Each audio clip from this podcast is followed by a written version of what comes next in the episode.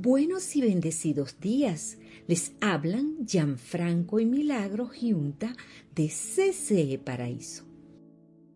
Ante todo, muchas gracias por aceptar la invitación a escuchar la enseñanza de esta semana, enseñanza que nos será de mucha utilidad para nuestra vida, especialmente para nuestra vida espiritual. Nuestro mensaje de hoy ¿Quién aprieta tus botones? Buenos y bendecidos días. Bienvenida, amada familia Iglesia CCE Paraíso, a nuestra nueva serie, Tipos de aprieta botones. Hoy iniciamos con la primera parte, de nombre, ¿Quién aprieta tus botones? Ante todo, felicitamos a todas las madres en su día, sea el Dios Todopoderoso y Eterno, bendiciéndolas, sanándolas, restaurándolas, prosperándolas y llenándolas de sus más excelsas bendiciones a cada una de ellas en todos sus días. Amén y amén. Iniciemos con nuestro tema de hoy. ¿Quién aprieta tus botones? ¿Te pasa a menudo con alguna persona que cada vez que intentas interactuar con él o con ella, te quedas sin energía, agotado, cansado o inclusive con dolor de cabeza? ¿Sientes que esto te sucede por lo que dicen, por cómo actúan o cómo esta persona te convierte a ti en una persona con falta de paciencia? ¿Sientes que este tipo de persona te llenan de una carga extra? Es decir, pareciera que aprietan nuestros botones, porque cuando decimos quién aprieta nuestros botones, nos referimos a aquellos que nos sacan de quicio, esas personas que hacen o dicen algo que nos hacen perder totalmente la paciencia, que nos hacen explotar, porque pareciera que nos obligan a explotar sin poder evitarlo, porque justamente nos tocan en el lugar indicado donde aprietan nuestro botón de la falta de paciencia. Salmos 37:7 Guarda silencio ante el Señor y espera en Él con paciencia. No te irrites ante el éxito de otros, ni de los que maquinan planes malvados. Y esos aprietabotones, esas personas, tienen la facultad de hacernos sacar un lado oscuro, lo peor de nosotros, porque ya de seguro nos habremos dado cuenta de que todos los seres humanos, inclusive por supuesto nosotros mismos, tenemos sentimientos, pensamientos, comportamientos y hasta palabras que no nos agradan a nosotros mismos. Es decir, no nos agrada la persona en la que nos convertimos cuando nos aprietan algunos botones. Y todas estas cosas salen a flote precisamente cuando estamos ante la presencia o ante la acción o inacción de esas personas que nos aprietan los botones. Pongámonos unos ejemplos de los tipos de aprietabotones. El esposo o padre indiferente que no se comunica. La esposa que le echa la culpa por todo pero que no asume sus responsabilidades. El novio irresponsable con el cual nunca se puede contar. El padre iracundo y rabioso que tiene a todos caminando de cabeza. La madre egocéntrica y centrada en sí misma que vuelve todo hacia ella el hijo desobediente que quiere vivir como independiente, como si se gobernara, pero realmente es un dependiente. El jefe controlador que administra muy de cerca a las personas, las microgerencias. El compañero de trabajo caprichoso que por sus altos y bajos controla o descontrola el ambiente laboral la persona que se victimiza a sí misma y que siempre quiere ser el vencedor en cada situación, pero no deja de quejarse. La persona engañosa o mentirosa que transforma siempre la verdad en mentiritas blancas o a veces en mentiras muy negras. El alcohólico o el drogadicto que provoca un verdadero caos en las vidas de los demás sin importarle. El pariente chismoso que provoca discusiones y divisiones en la familia el amigo que siempre es impuntual, los aduladores que son manipuladores profesionales y además hipócritas, los que se te colean en la fila de la farmacia o el automercado, los que abusan en los chats de los teléfonos, los arrogantes y los creídos, las personas con exceso de curiosidad que te viven preguntando cosas que no le tienen cuenta en vez de preguntarse por qué ellos están viviendo la vida que viven. Los constantes indecisos, sí pero no, no pero sí, sí pero quizá, tal vez pero no sé. Los que viven quejándose todo el tiempo, que pareciera que llevan una nube gris sobre la cabeza. Aquellos que te comparan siempre con otra persona, pero justamente con la que no te agrada, los que tienen lágrimas constantes, los que te quieren cambiar a la manera de ellos, aquellos que no recogen el popó de sus perros cuando salen a pasear con ellos, los que lanzan su basura desde la ventanilla del vehículo hacia la calle, los sabelotodos que se lo saben todo y lo que no saben lo inventan, los olvidadizos, los que alardean en las redes sociales de sus grandes logros y éxitos, los que irrumpen mientras la otra persona está diciendo algo importante, los que interrumpen siempre mientras otras personas están diciendo algo importante, los injustos, egoístas, estafadores, calumniadores, manipuladores, los políticos y hasta ciertos gobernantes o presidentes. La lista realmente podría casi no terminar jamás. Todas estas personas, y tal vez muchas más, ponen al descubierto que existe dentro de cada uno de nosotros esos botones que al ser oprimidos ocasionan un efecto real de desajuste total en nuestras emociones y logra cambiar nuestras actitudes muy a pesar de que nosotros no las queremos cambiar. Y hasta aquí todos somos aparentemente normales hasta que nos ven en acción. Y Dios nos enseña en la Biblia que realmente no hay nadie que sea totalmente normal. Y esto es porque nuestra naturaleza ha sido trastornada, trastocada por el pecado. Romanos 3:23 Pues todos han pecado y están privados de la gloria de Dios. Isaías 53:6 todos andábamos perdidos como ovejas. Hasta dentro de las historias bíblicas, solo en el libro de Génesis hay una gran cantidad de personajes que muestran esta particularidad de no ser muy normales, como deberían ser o como esperaríamos que ellos fueran. Entre los primeros hijos de Adán y Eva podemos mencionar a Caín, quien mata a Abel, Abraham, el padre de la fe, tiene grandes favoritismos entre uno de sus hijos por Isaac. En cambio Ismael no le hace el menor caso. Isaac repite lo mismo entre sus hijos Jacob y Esaú, que se convierten en enemigos acérrimos durante 20 años. Jacob manifiesta favoritismo después hacia José por encima de sus otros once hermanos. Rubén, el primogénito de Jacob, duerme con la concubina de su padre, y esto por solo nombrar algunos de los casos extraños que vemos en la Biblia, que más que extraños son normales, pues pertenecen a la naturaleza humana trastocada por el pecado. Si esto hubiera acontecido en nuestros tiempos, todos ellos los hubieran mandado al psicólogo, al psiquiatra y quién sabe a qué otro lugar. Pero Dios, en su infinita bondad, al plasmar estas historias reales en la Biblia, lo que está tratando es dejar sentado y por hecho una profunda verdad teológica. Todos somos raros. Proverbios 25:15 Con paciencia se convence al gobernante, la lengua amable quebranta hasta los huesos. En algunos países hay ciertas tiendas donde hay una sección o una esquinita de mercancías disponibles pero que están a precios muy muy reducidos. La advertencia es que ese departamento es donde están las cosas defectuosas, es decir, lo que tiene alguna falla. Algunas prendas podrán tener manchas, otras un zipper o una cremallera que no sube, que no baja o que le falta, o un botón sin ojal por donde no puede pasar con seguridad en esta parte de la tienda algún problema encontraremos, porque estos artículos no son normales.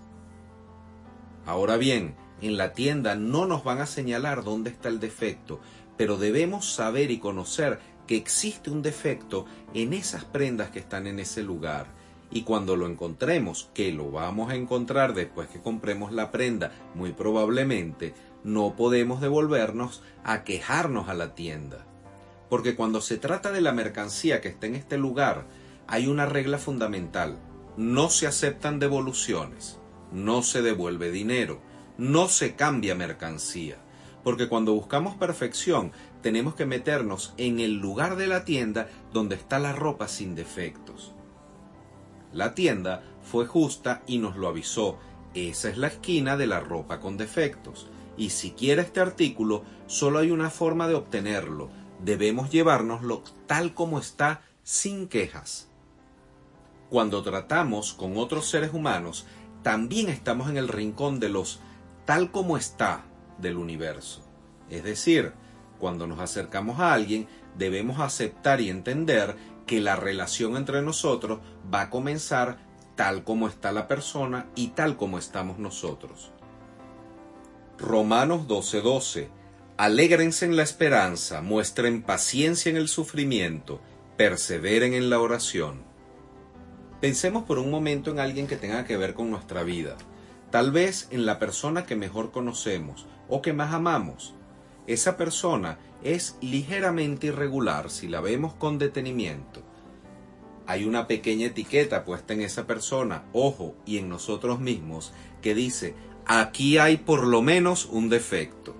Bien sea una tendencia al engaño, a veces una lengua cruel cuando nos molestamos, o una mentalidad pasiva, quizá un temperamento sin control cuando nos aprietan los botones. Las personas no nos van a decir dónde está ese botón, pero ahí está. Las personas no nos van a decir dónde está su irregularidad, pero con seguridad ahí está. Así que cuando lo encontremos, porque lo vamos a encontrar, no nos sorprendamos. Si queremos entrar en una relación con una persona, solo hay una forma de hacerlo y esto aplica para todo tipo de relaciones. La forma es tal como está porque si estábamos en busca de la perfección, nos metimos en el pasillo equivocado, porque no hay seres humanos perfectos. Muchos de nosotros nos sentimos tentados a vivir bajo una hermosa ilusión de que en algún lugar hay gente normal. Cuando comenzamos una relación, tenemos la ilusión de que esta persona sí es normal. Pero la verdad es que nos estamos resistiendo a la verdad. Nadie es normal. Por lo general, hacemos constantemente intentos para arreglar a la gente, para controlarla o para fingir que son lo que no es. Una de las grandes señales de la madurez consiste en aceptar la realidad de que todos venimos tal como estamos. Y lo más doloroso de todo es darnos cuenta de que cada uno de nosotros también estamos en el departamento de artículos defectuosos. Hebreos 5.2 puede tratar con paciencia a los ignorantes y extraviados, ya que él mismo está sujeto a las debilidades humanas. A lo largo de toda la historia de la humanidad, los seres humanos nos hemos resistido a dejarnos poner esa pequeña etiqueta. Tratamos de dividir el mundo en dos, la gente saludable y normal, como nosotros, y la gente difícil. El asunto es que todos somos difíciles y todos venimos de agencia con más de un defecto.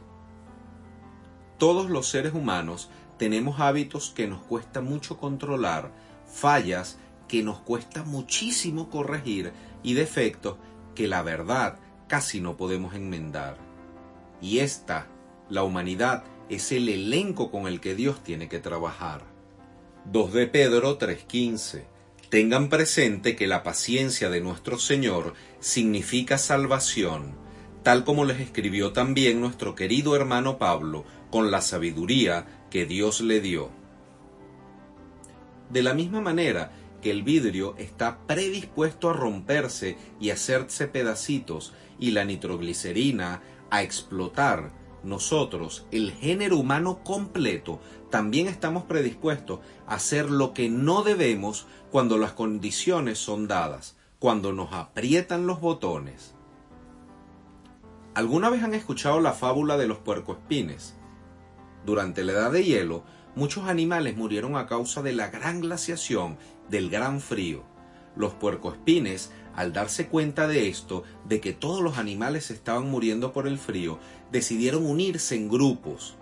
De esa manera se abrigarían, se protegerían entre sí y se darían calor para no morir congelados. Pero las espinas de cada puercoespín herían a los que tenía los lados, justo a los que le ofrecían más calor. Por eso, los puercoespines decidieron alejarse unos de otros, pero empezaron a morir congelados. Así que tuvieron que elegir o aceptaban el dolor y las espinas de sus compañeros o desaparecerían de la tierra. Con sabiduría, los puercoespines decidieron volver a estar juntos y de esta forma aprendieron a convivir con las pequeñas heridas de las espinas que la relación cercana con otro puede ocasionarnos, ya que lo más importante es el calor del otro más que el dolor que nos causen sus espinas. Y así pudieron sobrevivir. La moraleja de esta fábula es que la mejor relación no es aquella que une a personas perfectas, sino que la mejor relación es la que hace que cada individuo aprenda a vivir con los defectos de los demás y admirar sus cualidades. Porque todas las emociones tienen más de una razón de ser, y la ira es una de las emociones que más nos perjudican y que nos hacen herir a los demás. Por eso, es que individualmente nosotros tenemos que trabajar con nosotros mismos, porque la ira es la muestra del enfado ante una injusticia, ante una humillación o ante lo que no podemos soportar, pero que tampoco podemos cambiar. Ahora bien, no podemos cambiar a los demás, pero sí podemos cambiarnos a nosotros mismos. Como dice el apóstol Pablo en Efesios 4, 22, 24. Por eso, ya no vivan ni se conduzcan como antes, cuando los malos deseos dirigían su manera de vivir. Ustedes deben cambiar completamente su manera de pensar y ser honestos y santos de verdad, como corresponde a personas que Dios ha vuelto a crear para ser como Él. Pero ¿y entonces? ¿Qué podemos hacer en esos momentos donde nos aprietan el botón y estamos a punto de perder el control? debemos pedirle a Dios, porque cuando alguien está apretando nuestros botones, justo ahí es que necesitamos la ayuda extra de parte de Dios, porque hay que reconocer que nosotros solos no podremos. Y cuando pidamos a Dios, Él, a través de su Espíritu Santo, nos va a ayudar en esos momentos de debilidad y nos va a dar fortaleza. Gálatas 5, 22, 24 en cambio, el Espíritu de Dios nos hace amar a los demás, estar siempre alegres y vivir en paz con todos. Nos hace ser pacientes y amables y tratar bien a los demás, tener confianza en Dios, ser humildes y saber controlar nuestros malos deseos. No hay ley que esté en contra de todo esto. Y los que somos de Jesucristo ya hemos hecho morir en su cruz nuestro egoísmo y nuestros malos deseos. Y así, con su ayuda, con la ayuda del Espíritu de Dios, vamos a obtener la fuerza necesaria para poder resistir la tentación y la debilidad de actuar de forma reactiva, para no explotar, para no actuar a la defensiva, de forma impulsiva y torpe, y totalmente desapegada de los principios de Dios. Queremos que sepan que las personas difíciles no son un infortunio que se presenten en nuestras vidas, sino por el contrario, ellas son proyectos y planes divinos para hacernos crecer y desarrollar nuestro carácter y nuestra paciencia cristiana. El apóstol Pablo dijo en 2 de Corintios 12, 7 al 9, Claro que hablar bien de mí no sería una locura, porque estaría diciendo la verdad, pero no lo voy a hacer, porque no quiero que sólo por las cosas que hago o digo, o por las cosas maravillosas que Dios me ha mostrado, alguien piense que soy más importante de lo que en realidad soy. Por eso, para que no me llene de orgullo, padezco de algo muy grave. Es como si Satanás me clavara una espina en el cuerpo para hacerme sufrir. Tres veces le he pedido a Dios que me quite este sufrimiento, pero Dios me ha contestado Mi amor es todo lo que necesitas mi poder se muestra en la debilidad.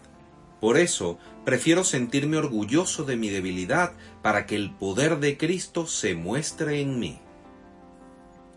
Por medio de esa dificultad que menciona el apóstol Pablo en la Biblia, Dios le enseñó una lección vital. No importa lo débil que pensemos o creamos que somos, o que tan oprimidos o heridos hemos sido por causa de otras personas, porque en las manos de Dios nuestras debilidades van a significar que hay espacio para que el poder de Dios se manifieste. Y es por medio de su poder, y sólo por su poder, que seremos capaces de hacer cosas asombrosas. Oremos. Dios Padre, sabemos que muchas veces somos poco pacientes y poco tolerantes. Te pedimos perdón por ello, pues sabemos que tú nos tuviste toda la paciencia para sin decir una sola palabra entregarte por nosotros en la cruz. Te pedimos de tu gran y poderoso amor, de tu templanza y de tu mansedumbre, porque contra tales cosas no hay ley, porque somos tuyos, Señor, somos de Cristo y hemos crucificado nuestra carne con todas las pasiones, sentimientos y deseos que te desagradan. Te pedimos que en el mayor amor nos guíes a vivir por el Espíritu y a que andemos también en todo momento y cada paso por el Espíritu de Dios. Te lo pedimos en el nombre del Señor Jesús. Amén y amén. Hermanos de mi corazón, hemos culminado por hoy. Dios les bendiga grandemente y en abundancia. Les amamos en el amor de Cristo y les invitamos a escuchar la próxima semana el mensaje de CCE Paraíso. CCE Paraíso, más que una iglesia, somos una gran familia feliz.